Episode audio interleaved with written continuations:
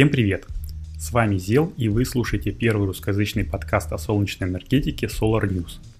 Пишу этот выпуск из небольшой самоизоляции, так как по всему миру бушует коронавирусная инфекция и правительство нашей страны, да и в общем-то практически всех стран мира, приняло решение о том, что на работу народу ходить незачем, э, незачем э, ходить в торгово-развлекательные центры и в принципе это, наверное, правильно – для того, чтобы поменьше людей заражалось, это самое верное средство. Но, с другой стороны, есть время пробежаться по интересным новостям месяца, которые касаются солнечной энергетики.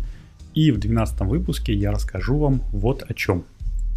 Я расскажу о том, как можно попасть на зеленом тарифе и солнечной энергетике в принципе. Косвенно отвечу на вопрос о том, кому зеленый тариф в России все-таки выгоден, а также коротенько пробежимся по новостям солнечной индустрии за прошедший месяц. И ближе к концу выпуска у меня будет небольшое объявление. Даже несколько объявлений. Но перед этим я хотел бы напомнить, что наш подкаст переехал на новый хостинг, если что, это Anchor FM, и недавно в админке я залез в статистику и увидел забавную вещицу в разделе «Откуда вас слушают». Ну, во-первых, больше всего людей слушает наш подкаст в России и Украине. Суммарно это около 82%. Во-вторых, я удивился, что есть слушатели нашего подкаста даже в Перу и Австрии. Привет, Лена Сидлерова, скорее всего, это ты. Ну и самое веселое, что если тыкнуть на конкретную страну, то можно провалиться в нее и увидеть, из каких областей и регионов пришли слушатели. Но действует это правило и наоборот. В смысле, что можно от конкретной страны перейти, что называется, вверх по каталогу, ну, вверх по дереву, и вот Самый-самый железобетонный и интересный факт на сегодня такой. 100% слушателей подкаста Solar News находятся на планете Земля. Остальные 8 объектов, э, я чуть не сказал планет, Солнечной системы пока не задействованы. Надеюсь, в каком-то обозримом будущем мы это поправим. Антон Поздняков и теория большой бороды. Вся надежда только на вас. Вот. Ну и напоследок напомню, что поддержать подкаст и проект Solar News в целом – можно материально, став нашим патроном на сервисе Patreon по адресу patreon.com solarnews, одним словом, а нематериально можно поддержать его, написав отзыв и поставив ему необходимое, по вашему мнению, количество звездочек э, в Apple Podcast с яблочного устройства, если вы заходите, или в iTunes, если вы заходите со своего компьютера. Ну и, конечно же, рассказав о подкасте своим друзьям. Ну, а теперь к темам. Денег нет, но вы держитесь. Примерно с таким посылом выходили статьи на просторах украиноязычного интернета с середины января этого года. А суть их заключалась в следующем. С октября 2019 года гарантированный покупатель, это госкомпания, которая обязана покупать электроэнергию населения в рамках зеленого тарифа, у нас в России она тоже есть, называется немножко по-другому, гарантированный поставщик – так вот, эта компания не выплачивает денег производителям этой самой зеленой электроэнергии. В основном, конечно же, это коснулось владельцев солнечных электростанций мощностью до 30 киловатт, потому что ветряные электростанции, ну, так как-то исторически сложилось, что не сильно распространены участников ввиду объективных причин, таких как большие площади, необходимые под производство. Ну, в общем, площадь, а, которая необходима для отчуждения, она больше, чем площадь, которая необходима для солнечных батарей на единицу мощности. Такая ситуация происходила в основном, э, ну, большей части на западе Украины, а именно в Ивано-Франковской, Тернопольской и Львовской областях. Производители и, получается, продавцы этой электроэнергии кому только не обращались и везде натыкались на примерно один и тот же ответ. Денег Киев не дает. Как только дадут, мы вам сразу заплатим. Вот подождите. Все ждут и вы подождите.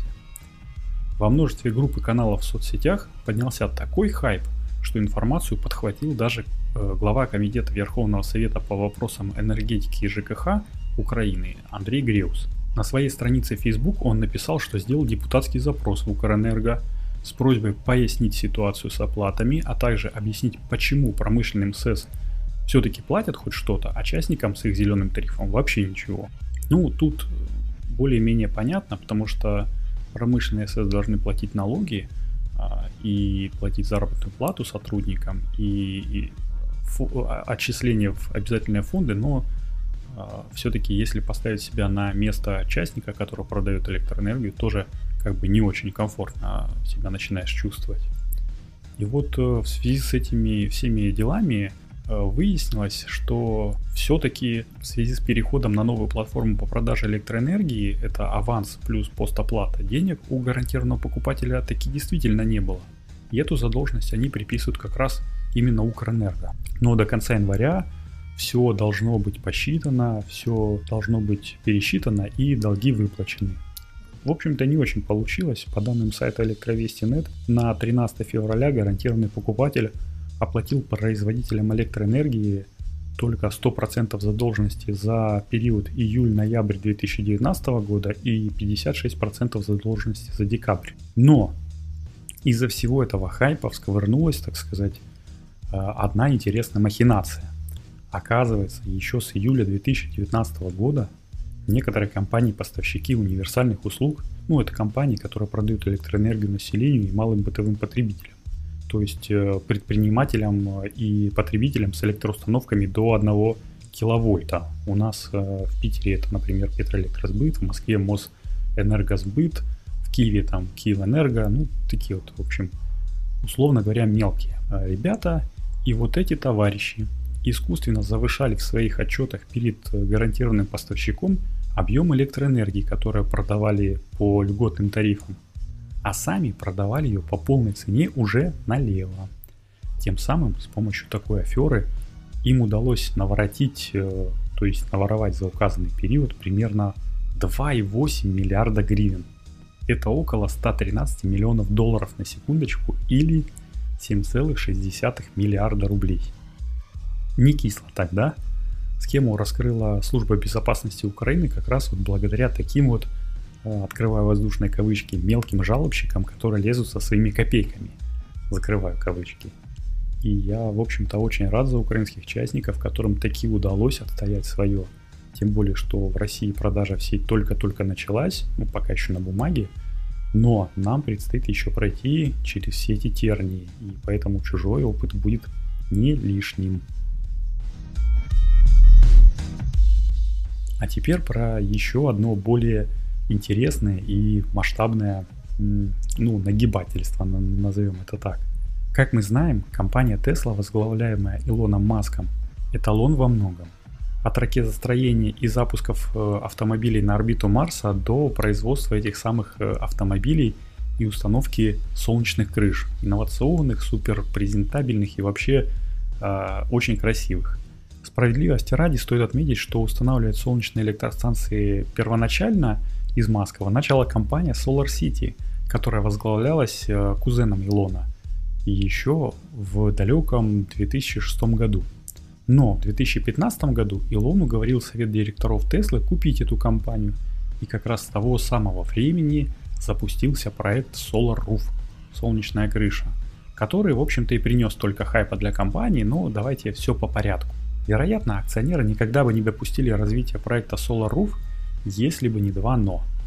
Первое – это маркетинговая суперспособность Маска, которая позволяет ему рисовать прекрасные картины сверхтехнологичного будущего и уговаривать тем самым инвесторов, покупателей, да в общем-то кого угодно. Она-то и сыграла на руку, когда японская компания Panasonic предложила американцам свои передовые на тот момент технологии солнечных ячеек на технологии HIT. Ну, технология HIT это когда Стандартная кремниевая пластина сверху и снизу покрыта тонким слоем аморфного кремния, и на тот момент эти ячейки были супер-пупер мега передовыми и имели эффективность э, средних по рынку, ну точнее и имели эффективность больше примерно на 26%, чем в среднем по рынку. То есть вместо условных 15% КПД имели почти 19%.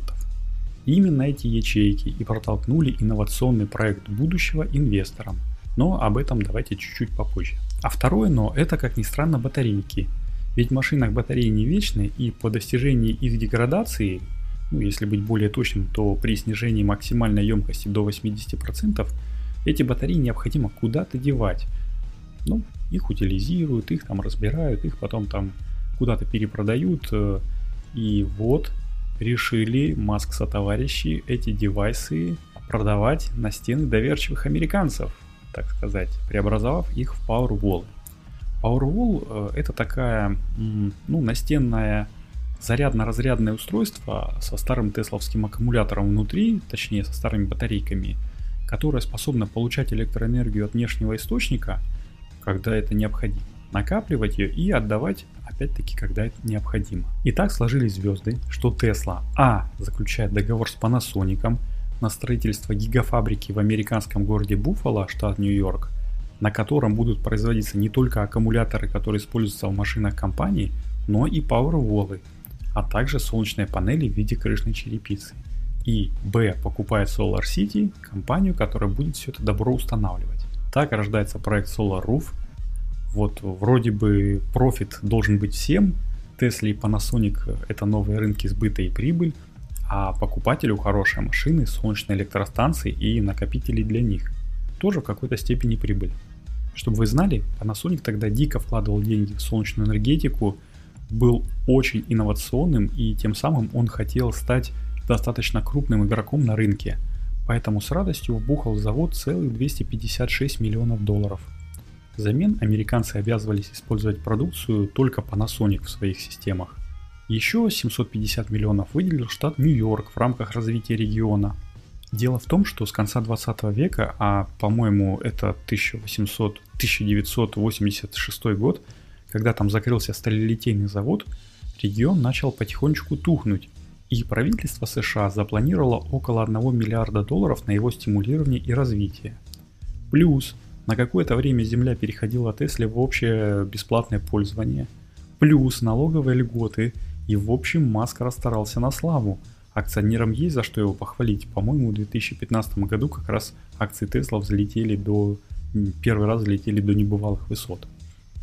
Завод строился, было у него много противников, много сторонников. Сейчас вот до сих пор идут жаркие дебаты по поводу строительства завода в Германии. А, идет очень много разных петиций, пишутся много митингов против этого строительства, но, похоже, они проиграли. Но в конечном итоге осенью 2016 года завод в Буффало открылся, и первую продукцию солнечной ячейки и солнечные панели с низким профилем, которая производила Panasonic, начал выпускать уже с августа 2017 года полноценно. Хотя солнечная черепица была презентована еще в октябре 2016 года, более-менее массово ее начали выпускать только в 2018 году. Ну, согласно временной поправке на Илона Маска, даты почти совпадают. А вот нынешнее поколение черепицы, это третье по счету, которая и эффективнее, и условно дешевле всех остальных, так вообще только к концу 2019 года. В октябре месяце, по-моему, сказали, что уже все, мы уже производим только э, черепицу третьего поколения. Сетевое издательство PV Magazine, ссылаясь на сайт solarroof.cu, постит фотки счастливых американцев, ставших обладателями солнечных крыш от Теслы. И тут, та-да-да-да, тихо, стараясь не шуметь, без особой помпы, Panasonic в феврале 2020 года выходит из партнерства с Теслой по производству солнечного стафа. Что такое? В чем дело? Задают вопросы все, и в том числе и я. А, ну, официальный ответ японцев был такой, ну, не срослось. Значит, э, заявленный Илоном Маском темп в ежеднев... еженедельной установке тысячи солнечных крыш на территории США не удалось осуществить. Это и привело к тому, что инвестиции Panasonic – не окупились должным образом, и компания решила отсечь хвосты. Ну, то есть они решили сосредоточиться на более выгодном совместном бизнесе по производству аккумуляторов. Это официальная версия, но есть и так называемая шпионская версия происходящего или в простонародье теория заговора. Так вот, эта теория гласит, что закупка комплектующих у японцев, как готовых модулей, так, в общем-то, и солнечных элементов э, для их производства, а, заметно дороже покупки аналогичной продукции в Китае. Ну, странно, правда? И Tesla потихонечку диверсифицировала закупки, а, начала потихонечку покупать все больше солнечных э, панелей в Китае и солнечных элементов, и все меньше в Японии. Об этом прям в голос говорят в издании PV Magazine. А, цитата на большинстве коробок с оборудованием написано, что они из Чанчжоу, которая находится на, на расстоянии более 11 тысяч километров от Баффала. Вот, э, цитата закрыта. И, вероятно, в общем-то, в Panasonic обиделись на своих коллег, ну, таких нечестных коллег, но полностью разрывать сотрудничество не захотели. Ведь кто его знает, как Маск э, на все это отреагирует. Вон, Samsung уже около пяти лет ошивается у них на пороге и пытается свои аккумуляторы в Теслу запихнуть. И поэтому произошел такой мягкий разрыв отношений, как будто бы обоюдный, как будто бы всем, а, всем все нравится и всех все устраивает. Но на самом деле мне кажется, что а, японцы сейчас кусают свои японские локти, потому что все-таки такой, такую большую сумму вложили в завод. И, как говорится, таким образом я обманул 27 человек. 11 мальчиков, 15 девочек и одного очень доброго старичка. Это сказал поросенок Фунтик, но Илон Эролович Маск в данной ситуации больше похож на госпожу Беладонну, которая никого не обманывала сама, но была мозгом э, этой всей махинации и проводила их чужими руками. Ну, раз уж мы заговорили про отечественных персонажей сказок, а Фунтик, напомню, был детищем Валерия Шульжика, очень шикарный мультик и не менее шикарная пьеса, я ее читал, но э, постановку никогда не видел. Так вот, э, если мы уже начали про отечественных э, ребят вспоминать, то стоит вспомнить также одну новочебоксарскую компанию, которую некоторые называют российской корпорацией добра. Да-да, я опять про Хевел, я прям не могу э, без них в каждом выпуске подкаста. Итак, 5 февраля на сайте чувашской компании «Плода любви» корпорации Ренова и Роснана – появился годовой маркетинговый отчет о том, сколько всего хорошего эта компания сделала за 2019 год. Ну, это каждый год э, происходят такие статьи, у них на сайте можно посмотреть, улыбнуться, так сказать. И я, в общем-то, был бы не я, если бы не прочитал эту статью до конца и крепко не задумался бы. В статье описывается, сколько всего хорошего Хевел сделал, сколько всего построил, как увеличил КПД, как увеличил мощность своих солнечных модулей, а также о том, что делал со своим производством. И вот это самое интересное. Дочитать коротенькую, в общем-то, статью со серьезной миной у меня до конца не получилось, так как ближе к середине я узнал, что в июне, ну, соответственно, 2019 года завод был модернизирован, и теперь он может изготавливать в год не 160 мегаватт модулей, а целых 260. То есть это явное увеличение производства, там плюсик в карму и звездочки на погоны этим ребятам. Но тогда, если посчитать, сколько всего пообъектно было введено хевеловских мощностей, даже без учета частного сектора, а я говорил об этом в восьмом выпуске подкаста, что они нацелились и на частный сектор, то получается 322 мегаватта. Ого, правда? Если математически прикинуть, что до модернизации и после модернизации завод работал в полную силу, то произвести он должен был всего максимум 210 мегаватт. Как из-под полы можно произвести 112 мегаватт? В три смены они работали что ли? В четыре? Ну, сомнительно, ребята, сомнительно. Так, давайте еще раз перечитаем статью. Ссылку я, кстати, приложу в описании к подкасту. За 12 месяцев 2019 года завод произвел 698 тысяч высокоэффективных гетероструктурных солнечных модулей общей мощностью 229 мегаватт, в полном объеме выполнив плановые показатели. Конец цитаты. Ну вот оно, тогда разница становится меньше, всего-то на 19 мегаватт ошиблись. А остальные 93 мегаватта, скорее всего, лежали у них на складе еще с прошлого года. Но и 19 мегаватт, я вам скажу, это около 63 тысяч фотомодулей – если считать со средней мощностью 300 Вт.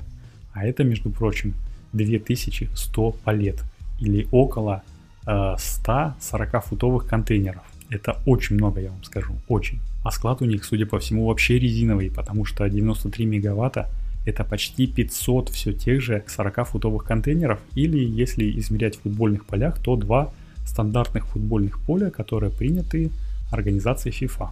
Они немножко больше, чем те поля, на которых э, российская футбольная лига играет, но это уже как бы сильно не играет роль. Ну, справедливости ради стоит, конечно, отметить, что эта площадь, если ставить все палеты в один уровень, а не использовать складские стеллажи. Если использовать стеллажи, то, наверное, площадь уменьшится. В общем-то, мы вроде как и разобрались э, с большими числами. Хвостик оказался не, так, не таким уж и большим, и его можно списать на трудолюбие заводчан и то, что они работали по ночам. Но осадочек все-таки остался. И в полной мере называть Хевел российской корпорацией добра у меня язык до сих пор не поворачивается. Какой-то выпуск получился сплошь про обман да про махинации. Прям не знаю. Чтобы как-то сгладить впечатление, давайте возродим забытую рубрику «Новости одной строкой» и по примеру Хабра назовем ее «Могли бы обсудить, но не обсудили». Итак, сегодня в этой рубрике следующая новость. Первое. Инновационные датчики для солнечных элементов. В статье рассказывается о том, что немецкие ученые разработали метод запекания датчиков напряженности и температуры солнечных модулей, и они, в общем-то, позволят мониторить состояние солнечных модулей онлайн и удаленно. Это классная инициатива, возможно, мы даже доживем до того момента, когда она будет реализована. Вторая новость. Рекордная цена за киловатт-час в Германии от солнечных электростанций. Ну, в этой, в общем-то, статье говорится о том, что нужно вводить больше солнечных мощностей, и тогда цена покупки электроэнергии станет меньше. Конкуренция, все дела. Третья статья. Лаборатория по изучению солнечных электростанций в Дубае. Ну, тут в статье говорится о том, что арабы вообще, в принципе, молодцы. Помимо постройки самого грандиозного солнечного парка, э, они построили еще и лаборатории внутри этого парка, которые будут помогать улучшать солнечную энергетику в стране. И, ну, молодцы, что сказать. Очень хорошая новость. 25% э, э, мощности этой лаборатории запитывается с солнечных электростанций, которые стоят уже в парке. У нас, между прочим, для таких вот целей развивать солнечную энергетику есть институт ИОФИ, но он э, запартнерился с Хевелом. В общем, дальше вы понимаете. Четвертое. Производство солнечных модулей с нулевым э, выбросом. Возможно ли? Да. Э, в этой статье рассказывается, что компания Longi присоединилась к инициативе Ресто и планирует к 2028 году перейти на потребление только зеленой электроэнергии. Между прочим, Longi это одна из самых э, крупнейших компаний-производителей солнечных модулей. А, и, и еще, кстати, напомню, что на данный момент Apple является одним из крупнейших адептов этой инициативы Resto и самым большим покупателем в США чистой электроэнергии. То есть они закупают электроэнергию э, от чистых источников почти на 100% или на 100%, сейчас точно не скажу. И пятая новость. В Петербурге готовят к выходу солнечной батареи нового поколения. Ну, в общем-то, по словосочетанию солнечной батареи и нового поколения должно стать понятно, что тут замешаны Хевел и Институт Иофи. Дальше я продолжать не буду. Вот. Все эти новости, в принципе, можно почитать на нашем сайте solarnews.ru Э, в нашем канале Яндекс.Зен и в других соцсетях Telegram, Facebook, ВКонтакте и прочих. Ссылки на статьи и на наши сети я, конечно же, там в описании. А теперь, как я и говорил в начале, пришло время анонсов.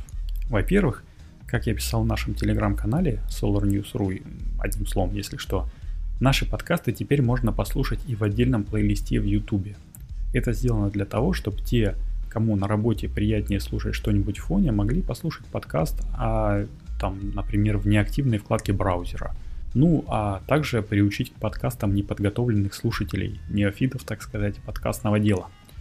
А, их легче всего подсадить через YouTube, э, потому что не нужно рассказывать про подкастоприемники, про то, как искать нужный подкаст, как подписываться на него. Просто дал ссылку на уютненький ютубчик всем – известный, и человек получает информацию. Если ему зашел такой формат, то он не поленится погуглить информацию про подкасты, задаст вопросы вам и примкнет к нам, в нашу секту подкастофилов.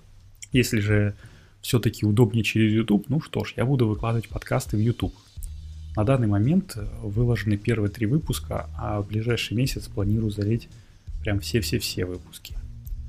А вот и вторая новость. Яндекс Музыка после нескольких месяцев мне кажется, что-то трех или четырех, э, которые я делал запросы, наконец-то одобрила подкаст Solar News, и теперь счастливые обладатели подписки от Яндекса могут слушать его и там.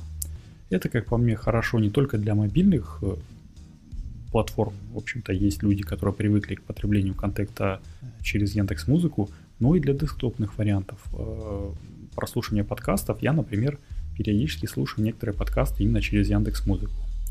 Так что теперь у нас есть новая платформа дистрибьюции подкаста. Пользуйтесь, кому интересно. И последнее, как я уже говорил, я переехал на новый подкаст-хостинг. Это Anchor FM, и он для меня более удобен, чем SoundCloud. на котором ранее хостился наш подкаст. И, в общем-то, Анкор предложил мне запартнериться с ним и рассказать вам, почему же я его выбрал, как легко можно стать подкастером и что из этого может получиться. Я сейчас в двух словах расскажу это, и мы вернемся в основной блок подкаста. Друзья, еще раз привет. Напоминаю, что это подкаст Solar News, и в этом блоке я хочу рассказать о сервисе Anchor FM, благодаря которому буквально каждый может стать подкастером. Я уже говорил, что охотно перешел на Анкор с другого сервиса хранения подкастов и не жалею об этом, и тому было три причины. Первое и самое главное – это полностью бесплатный хостинг. Неважно, сколько выпусков подкастов вы загрузите, какова их суммарная продолжительность, хостинг всегда будет бесплатным. Вторая – это простота. Если бы у меня не было опыта создания подкастов, Анкор бы мне подошел идеально. Здесь э, что в мобильном приложении, что в десктопной версии все предельно просто и понятно. Ты можешь загрузить свой аудиофайл или надиктовать прямо здесь. Можешь его приукрасить перебивками и джинглами. Можешь ставить аудиоцитаты, которые тебе прислали подписчики из комментариев, а можешь просто выложить все как есть и не мудрить. Третья причина – это статистика и дистрибуция. Я уже говорил в подкасте, что мне нравится здесь личный кабинет. Все здесь по максимуму лаконично, но информативно – только нужная статистика, а если ты начинающий подкастер и хочешь, чтобы тебя слушало больше народу, Анкор FM сам позаботится о том, чтобы продвинуть твой подкаст на как можно большее количество площадок распространения. И это, конечно же, тоже абсолютно бесплатно. Подводя итог, хочу сказать, что если вы хотели бы попробовать себя в подкастинге, то Анкор FM это самое то, чтобы начать. Если не понравится, не жалко будет забросить, так как э, из вложений были только время и все – ну, а если понравится, то я буду только рад, что в мире появился еще один хороший подкаст. Напишите мне в почту сделал собачка solardefisnews.ru э, тему свой, и название своего подкаста, и будем, как говорится, дружить семьями. Все, это был Зел, переходим в следующий блок. А теперь пришло время ответить на вопросы слушателей, которые приходят ко мне на почту zел собачка solardefisnews.ru, а также в соцсети – их у меня накопилось уже порядком, но сегодня я успею ответить, наверное, только на один вопрос Николая. Вот Когда я был в Волгограде, таксист рассказал, что около города построили крупную солнечную электростанцию. Даже поселок назвал, но я не запомнил. Пошукай на эту тему как чего. В общем-то, вероятнее всего, речь идет о Волгоградском НПЗ, которым владеет Лукойл. А, в 2018 году была достроена и запущена солнечная электростанция мощностью 10 мегаватт. Эту станцию, которая расположена на, площади в 20 гектаров земли, которая принадлежит НПЗ, построила компания HEVEL. Ну, точнее, скорее всего, построила ее дочерняя монтажная компания Avilar Solar Technology, но, в общем-то, главным бенефициаром является HEVEL. Строительство велось с июля 2017 года и до начала февраля 2018 года, когда произошел запуск и первая э, энергия потекла в сеть. На объекте установлены 40 тысяч солнечных модулей якобы собственного производства Havel. Напомню, что проектная мощность завода в 2017 году должна была составлять 96 мегаватт. При этом в итоговой статье года указывается, что компания ввела в строй в 2017 году 64 мегаватта мощностей только своих, э, ну, своих солнечных модулей и своих мощностей. Статью я приложу. Но есть еще один объект, который тоже был сдан в том же 2018 году – большой, он еще больше. Он так и называется Волгоградская солнечная электростанция. Мощность 25 мегаватт. Строитель компания Solar Systems, поставщик модулей ООО Solar Кремниевые технологии. Это все те же кавычки российские компании и российские модули. Закрываем кавычки. Solar Кремниевые технологии делают еще круче Хевела. Они отправляют солнечные ячейки собственного производства в Китай, где им на большом при большом заводе делают из этих ячеек супер-пупер мега крутые солнечные модули и отправляют обратно в Россию. Слышите? Это зовет нас и хочет выбраться из клетки сверхнизкой рыночной цены солнечных модулей термин под названием двойная логистика. Ну да ладно, в документе написано, что российские, значит российские. Это, в общем-то, два самых больших объекта э, в Волгограде, вероятнее про них э, таксист и рассказывал Николаю, хотя и та, и другая станция, в общем-то, находится в пределах городской черты Волгограда, поэтому точно сказать не могу. Ну, в общем, пора закругляться, скорее всего. Напомню, что поддержать наш подкаст и проект Solar News в целом можно, поставив ему рейтинг везде, где только можно, а также написав комментарий и, конечно же, рассказав о подкасте своим друзьям. А если вы хотите помочь материально, то можете стать нашим патроном на сервисе Patreon по адресу patreon.com solarnews одним словом, или же переведя немного денег с помощью формы Яндекс Денег, которую можно найти на нашем сайте. Деньги кстати, сейчас были бы весьма кстати, так как в ближайшее время мне нужно продлевать хостинг сайта и доменное имя. Но самое главное для проекта это, конечно же, донести информацию до как можно большего количества слушателей, Поэтому, как говорится, лайк, шер, патреон. На этом все. Я желаю, чтобы небо над нашими с вами головами всегда было ясным и чистым. Берегите себя и своих родных. С вами был Зел. Всем пока.